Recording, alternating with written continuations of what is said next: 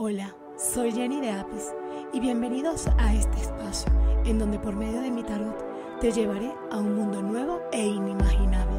Jenny de Apis es una producción de Casey Rengel. Buenos días. Hoy les voy a hablar del tarot desde su óptica biológica en base a los arquetipos apisóficos para, para desarrollar lo que es el tarot de Jenny de Apis. El tarot el tarot está aproximadamente desde el siglo XIV dentro del mundo, inclusive desde mucho antes, pero es aproximadamente desde esas épocas que está lo que pude investigar. Luego tenemos varios tipos de tarot. Tenemos entre los tarot más utilizados, les voy a nombrar a el tarot de Rider, que es el tarot con el que actualmente trabaja mm, alrededor del mundo, es con el más utilizado, el más vendido y con el que más trabajan. El tarot de Marsella es un tarot muy antiguo, pero en los años 90 tuvo una especie de, mm, de como una, como lo renovaron y esa renovación lo hizo un poquito más, más, más, mm, más práctico.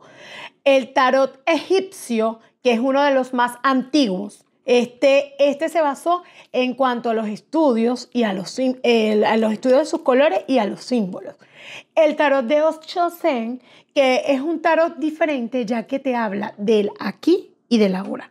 No tiene nada que ver con el pasado y el, eh, o sea, con el pasado, o sea, te habla del estar, o no, no tiene que ver con el futuro tampoco, el tarot de Oschosen. Incluso no es, no es un tipo de tarot convencional, pero es un tipo de tarot que mucha gente lo interpreta y lo, lo utiliza. Y el tarot de Jenny Daffis, que este tarot viene representado a lo que es el estudio de Rider y también lo que son los 22 arquetipos apisóficos. Apisofía eh, como, como ciencia que estudia las abejas de la miel, creó los 22 arquetipos y tenemos, tenemos varios, varios, varios, les voy a dar, les voy a hablar de este momento de tres. Antes que todo le digo que es apisofía. Api que proviene de la palabra abeja y Sofía que proviene del latín griego conocimiento. Entonces, eh, Apisofía es una especie de integración de la naturaleza, de la ciencia de las abejas en general.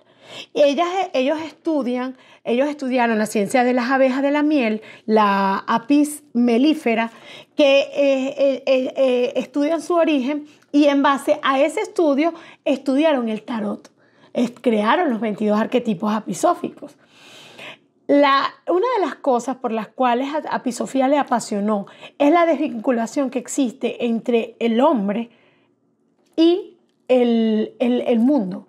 El hombre y, su, y el ser como tal. En una de las conversaciones que yo tuve con, con mi mentora, ella me decía que si nosotros como seres humanos viviéramos como en muchas ocasiones viven las abejas que viven en conjunto, que hacen todo para sí, o sea, que hacen todo por ellas, el mundo fuera diferente, el mundo fuera otro. Porque las abejas son, están unificadas, ellas son una y son muchas que a veces no pasa en el mundo normal, en nuestro mundo, en nuestra cotidianidad.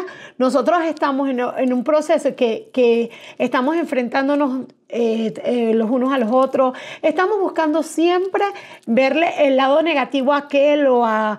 Siempre estamos buscando, ay no, esto no, esto no me parece porque está diciendo algo mal y no debería ser así, debería ser diferente. Incluso si, si entre todos nos apoyáramos, imagínate cómo viviéramos. Imagínate cómo estuviéramos. Esa era una de las, de las tantas conversaciones que tuvimos eh, mi mentora y yo, Carolina, en, en, una de las tantas visitas que yo hice y ella me, me explicaba eso. Por esa razón eh, me apasionó tanto lo que fue todo esto.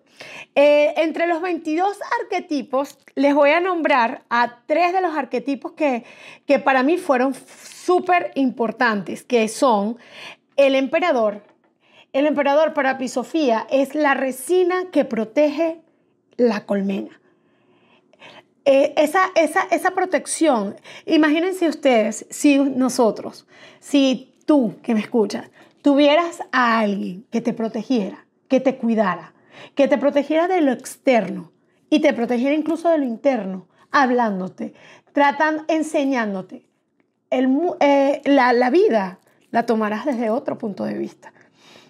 Eh, para Pisofía, el emperador es sumamente importante. Por eso yo creé un emperador diferente, un emperador distinto. Este emperador que está acá es el creado por mí, por Jenny Esta es una historia que después se las contaré mucho más adelante. Pero el emperador tiene, tiene dos, como quien dice, dos, eh, dos formas. Está el que nace con él, que es innato, y el que lo adquiere. Inclusive hasta los emperadores que nacen, que son, que nacen con, ese, con esa forma de ser. Esto, esto, lo explicaba yo al principio de mis podcasts. Esos emperadores este, deben adquirir el emperador que llevan por dentro. Eh, también tenemos a la estrella. La estrella es para Apis el huevo, el huevo que se forma y luego se convierte en reina. La estrella para mí fue espectacular y es esta que está acá. Esta estrella me viene a decir a mí que está preparada para algo nuevo, para cumplir. Esta estrella me viene a dar es una estrella que me da lo nuevo, lo, lo, lo, lo, empezar e iniciar nuevos proyectos, un nuevo comienzo. Inclusive si, si una estrella está, es algo que tiene un 100% de, de, de, de, o sea, es bien augurado. Eh, también tenemos otra de las que me, me cautivó, me impactó muchísimo, es el loco. ¿Por qué? Porque el loco es el enjambre. Para las abejas, el enjambre, ellas trabajan en conjunto. El loco a veces es cierto, es una carta ambigua, que puede ser construir o destruir.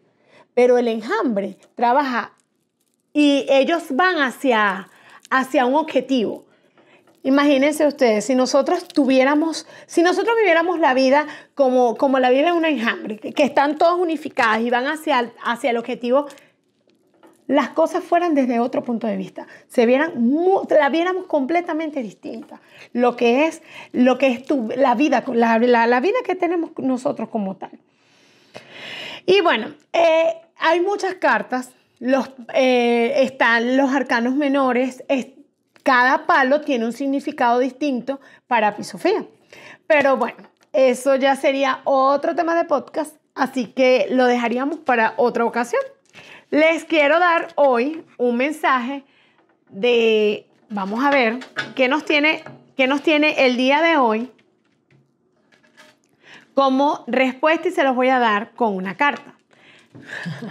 Yo siempre lo digo, nada pasa por casualidad. La estrella. Ese proyecto que tienes en mente, que quieres comenzar, hazlo. Que esta estrella viene para darte a ti esa oportunidad del nuevo comienzo. Esta es la estrella de Raide y esta es la estrella de Jenny de Bueno, muchas gracias a todos por escucharme.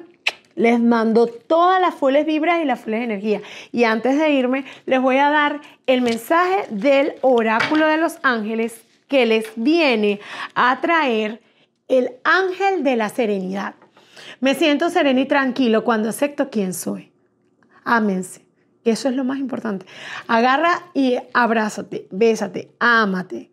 La serenidad te da la tranquilidad. Amarte te da la serenidad. Bueno, gracias a todos y nos estamos viendo. Espero que les guste estos podcasts. Pueden seguirme escribiendo. Les voy a, a, responder eh, tal cual como, como, como vayan recibiendo los correos. Muchas gracias y de verdad les mando bendiciones a todos. Les envío energías positivas para este comienzo de semana. Jenny de Apis es una producción de Casey Ringel. No olvides suscribirte a mi canal de YouTube y seguirme por todas las redes sociales como Jenny de Apis. Visita mi página web jennydeapis.com. Gracias a todos por escuchar.